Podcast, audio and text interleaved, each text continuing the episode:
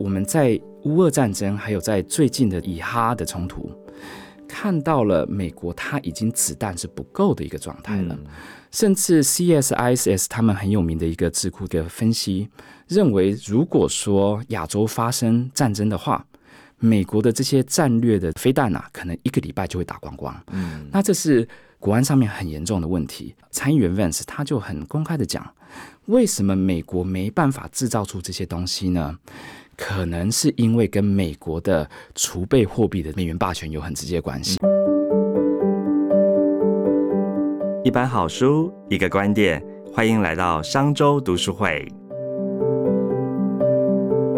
各位商周吧朋友，大家好，又来到我们商周读书会的说书时间了。今天要来跟大家介绍哪一本书呢？是来介绍这本《变局中的抉择》。今天要来邀请另外一位共同作者，就是外贸协会资深顾问李建思 James 来聊聊《变局中的抉择》这本书。我们先请 James 跟大家打声招呼。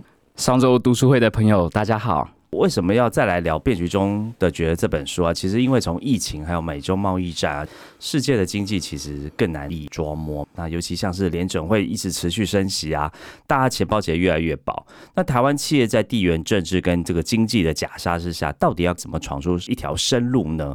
我们就邀请了 James 来跟我们分享他在国际经济上的趋势的观察哦。为什么会这样讲？是因为 James 现在是外贸协会的资深顾问哦。这个背景我们刚才前面聊了蛮。多的哇！你在这个外资担任投资长还有分析师有十四年的时间呢，我觉得这一块在台湾来说的确是蛮少见的，而且你是正港的台湾妮娜，是好是嘉义嘉义人胡子人，OK 哇！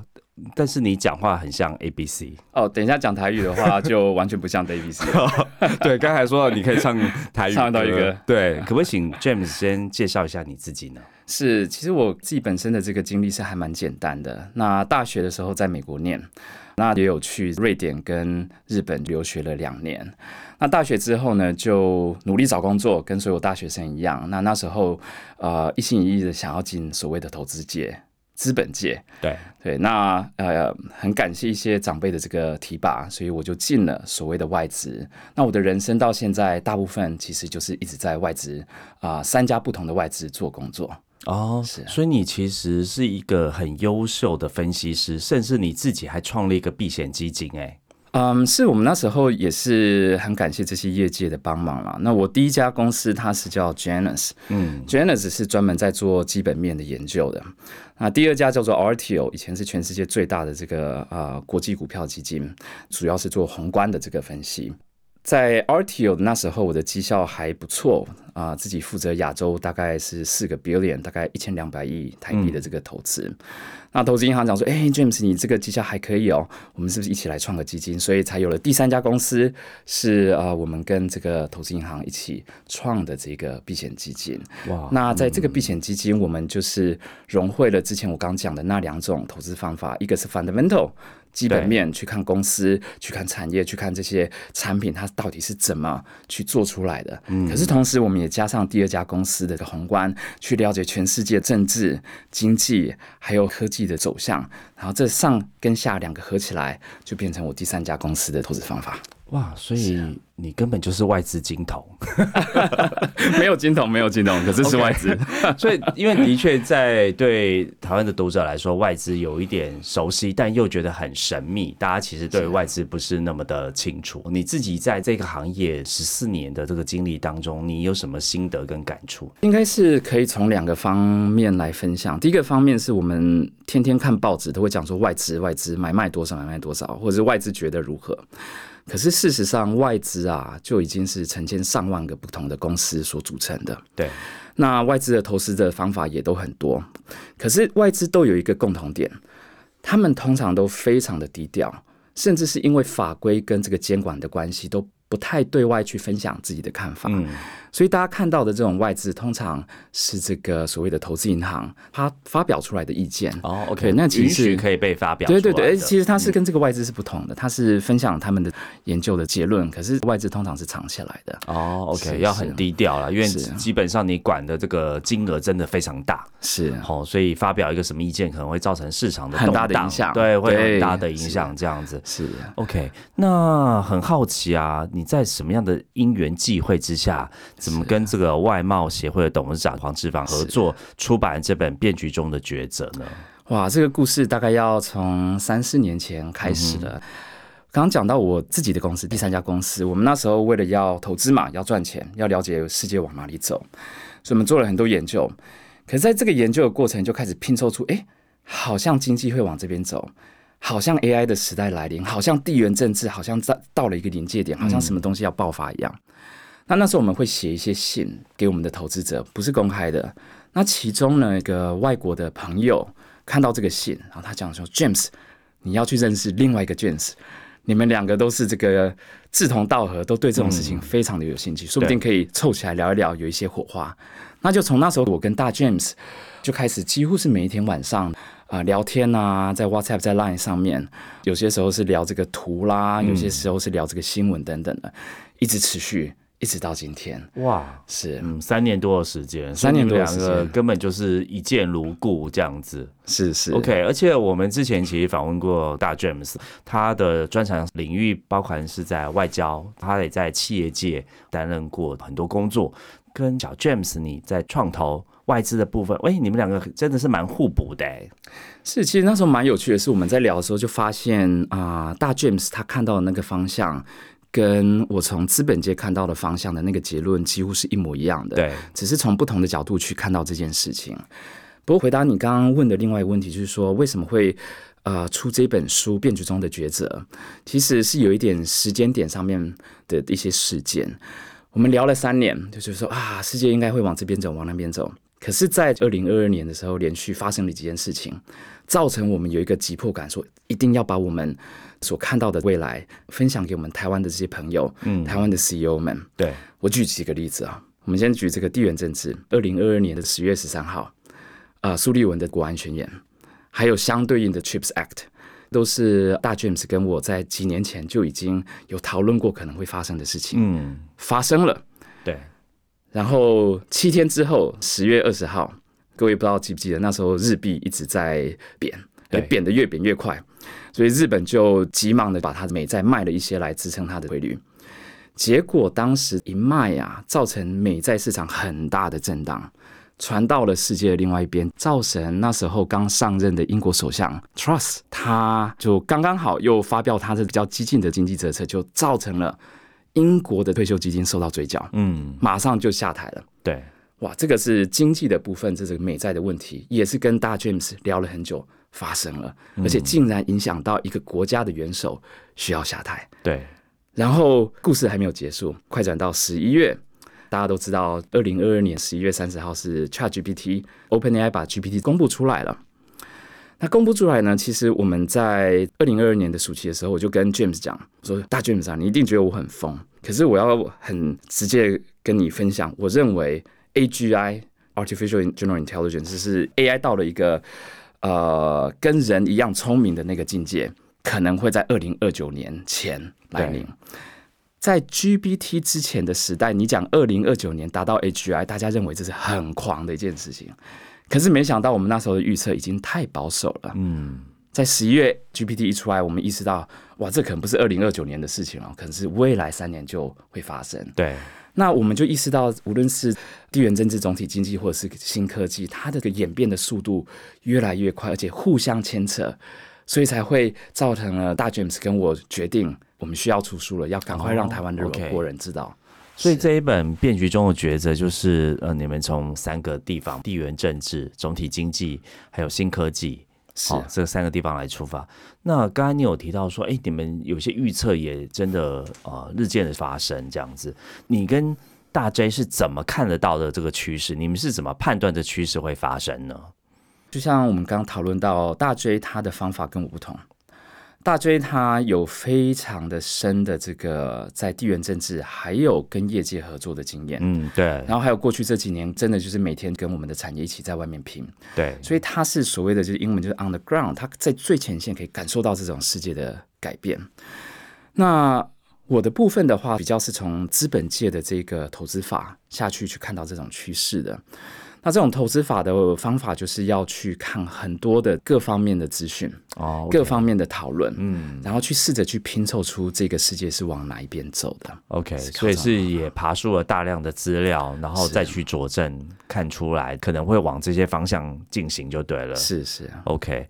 那因为你的专长是在这个金融投资相关领域当中，所以这个书里面很多的篇章，尤其在总经的部分也琢磨蛮多的。那我想请教你啊，我们刚才前面有提到说，像美国这几年其实通膨升息很严重，速度很快，那其实对于台湾的企业影响真的是蛮大的。你自己的观察跟阴影又有什么建议呢？嗯，我觉得我们可以把通膨跟升息这两件事情分开来讲。通膨的部分，过去因为通膨不高，所以企业不太需要考虑通膨对于它的这个收入、它的这些报表的影响。可是现在因为有碰碰了，企业必须要分开，就是实际名目跟非实际名目它之间的差距。这个意思是什么呢？举例来讲，像说我如果去年的我的这个营收成长是五趴，那平常以前的词他会觉得哇，这个五趴很好，我赚钱了，对不对？可是因为通膨的关系，如果去年的通货膨胀率是六趴、七趴的话，哇，那事实上其实我的生意是在衰退当中对，这个成长都被通膨吃掉，对，都被通吃掉了，或者是呃，我的成本都会被我的供应商吃掉，对，所以这是一个在我们在经营上面会造成需要了解这两个实际名目跟非实际名目之间的一个差别。那第二个部分，我觉得是目前在这个时间点，大家需要注意的是，因为通膨来的又急又快，可是最近好像又比较缓和了一点了，甚至大家在讲说，哎，明年说不定我们这个联准会就会开始降息。那大家无论是在投资上面的布局啦，或者是公司的这些投产上面，都会开始做一些调整。可是事实上啊，我们去看过去一百年的经济历史。有两次跟现在的通膨很类似的，一次是在七零年代，一次是在三零年代。不知道是为什么原因哦，在三零年代跟七零年代的那两次大通膨都来了三波。就是无三不成立的一个状态。对，那我们认为这次很有可能跟上两次是有类似的可能，但是呢，因为这次有科技的关系，然后还有中国经济体它有很大的通缩力量的关系，所以可能震荡会比这个七零年代跟三零年代更严重。哦，因为更多的因素掺扯进来了。是是是，所以更难的去预测，也许是它波动的这个幅度会更大。那这当然对于我们的。啊，企业啦，或是投资者，他在布局，他们在未来的计划都会有蛮大的一个影响，所以这个是通膨的部分。对，升息的部分，我觉得啊，它的重点蛮多的。不过这一次的升息啊，因为是从零升到有，所以它对于我们全球的金融市场，尤其是债券市场的冲击是非常大的。举个例子来讲，美债去年到现在的跌幅。是十八世纪以来最严重的哇一次，十八世纪哇就两百多年来，是是，其实也是就是历史上面嘛，因为之前就没有美债了，对。对。那因为这种状况，所以我们才会看到像说台湾的保险业的净值危机，或是我刚刚聊到的英国的这个退休基金，对，或者造成首相的这个位置都掉了，或者像说今年初美国的细股银行暴雷等等，其实都跟这个有非常大的直接关系。那可是更重要的呢，是我们在书里面有聊到的，这次的升息又急又快，超过了很多的经济学家或是这些分析师的预期。有一部分的原因是因为它可能不完全从经济的角度出发了，它有一些角度可能是从地缘政治的角度出发。对，有一些部分可能是因为从科技的角度出发，所以这个都会造成未来无论是分析或是预测会有更大的难度。哇，我觉得听你这样讲完，就是看这本书，就像是打开水晶球一样，能够看清楚之前的历史发生了什么事情，然后进而来作为之后可能未来这么多复杂，不管是地缘政治、总经或新科技，整个汇总起来，未来可能会发生的各种的问题，做一个预测，这样子。综合一下，刚小 James 讲的，不管是通膨或利息的问题啊，企业经营应该不能够只专注在营收获利了，哦，必须要更留意这个资产负债结构的韧性。面对以后更多风暴来袭的时候，是对，欢迎大家一起来看这本书，可以看到是蛮多精彩的内容哦。我们刚才提到地缘政治这个部分哦，由于这几年这个俄乌战争引起蛮大的问题，书里面其实也讲到，俄乌战争也是一场货币战。上次这个 James 有提到说，现在各种的热战都在展开，不管是这个资讯战或者是意识战，那其实也有货币战。你在书中提到，不只是中国，其实美国也有人想要去美元化。嗯，是。那这又是一个什么样的说法呢？是是，我们先从这个乌俄战争为什么是货币战开始聊好了。很多人大部分的这个注意力是放在热战，现在的这战线在哪里啊？这个反攻的状态如何？那无论这个战争热战的结果如何，其实它在。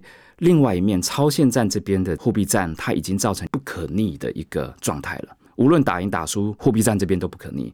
不可逆是为什么呢？是因为刚开战的时候，美国跟他们的盟友啊，就联合起来对苏俄去做制裁，对，直接没收了他将近三千亿美元的外汇存底。嗯，甚至在这两个星期，他们都还在讨论说，哇，这个没收来的这个三千亿要怎么用？对，可以花到什么地方去？那无论这个是对是错，事实上它会造成的是，美元你本来是当庄家嘛，美国是当庄家，我们跟你做生意用你的美元，可是今天可以直接没收的话，那大家就会开始担心了。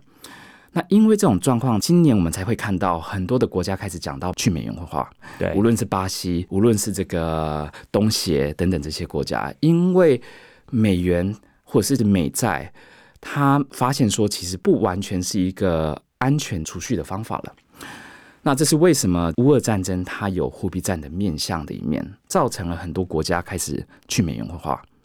可是有趣的事情到了，我们都会聊到说啊，这个国家 A 不国家 B 国家要去美元化，可是各位可能没有注意到，美国他自己也想要去美元化。那当然这不是说全部的美国，而是美国的一部分人哦。为什么呢？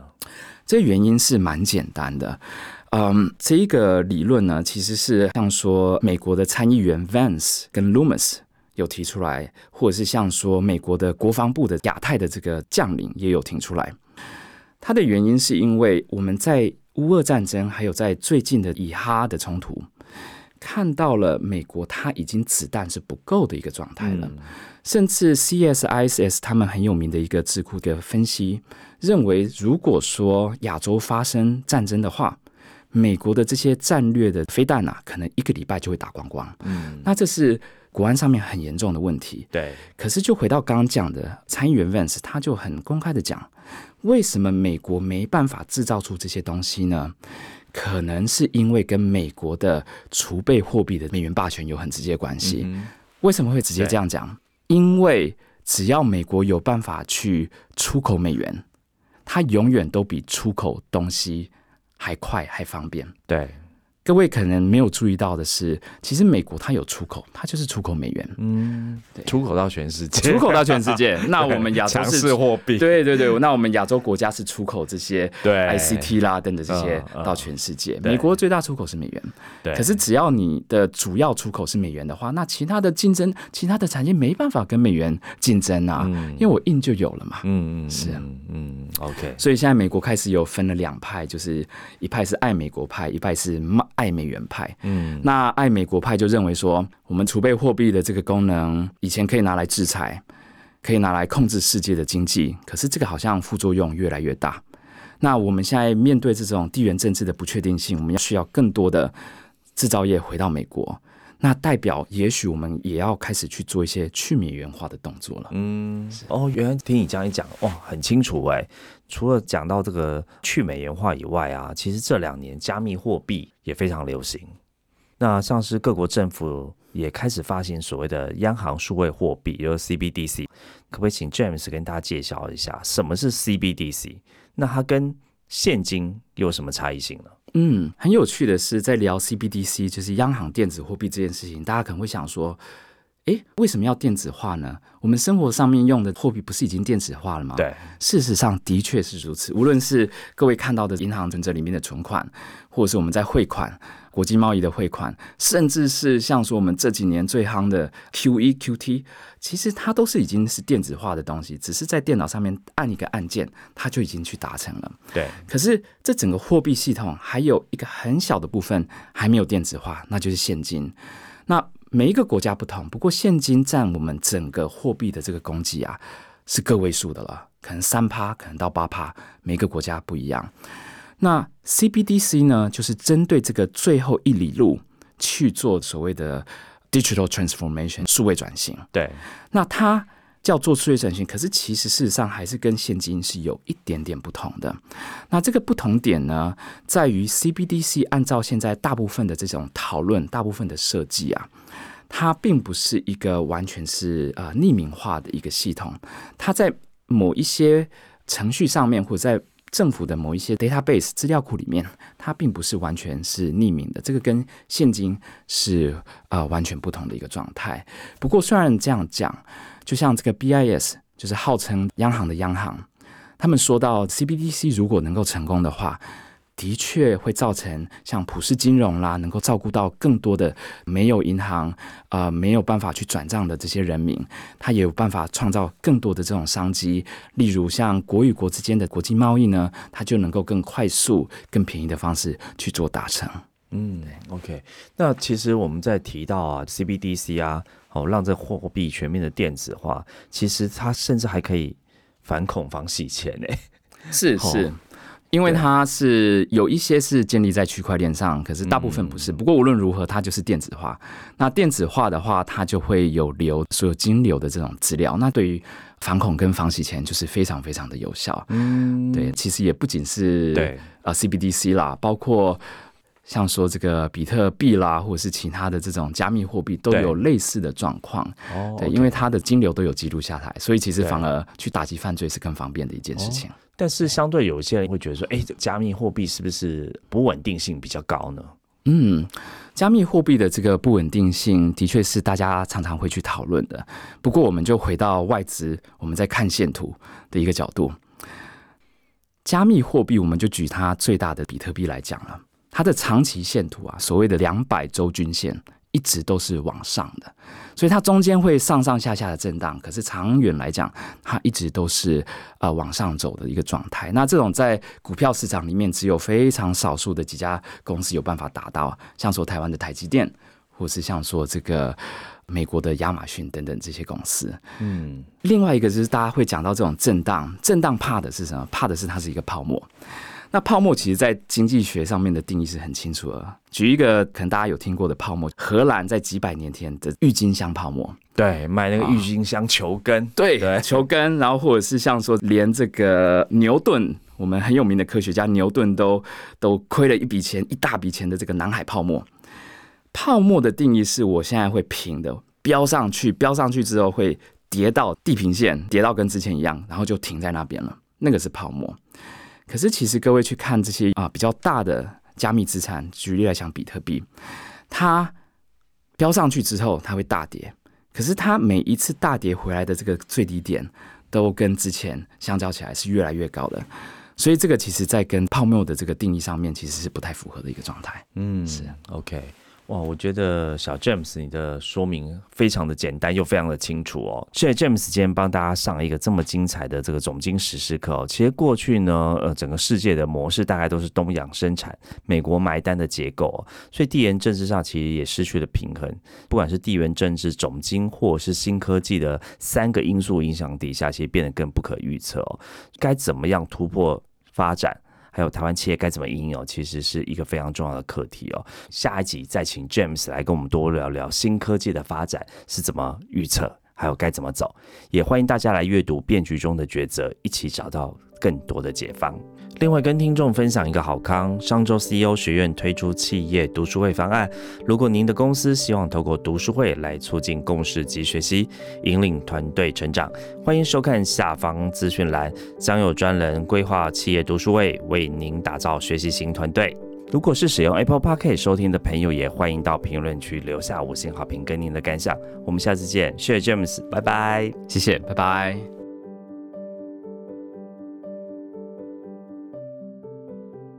商周读书会集结商业周刊出版的好书选读，邀请您订阅 Podcast 商周吧，或是按赞追踪 FB 粉丝团商周读书会，掌握最新出版讯息。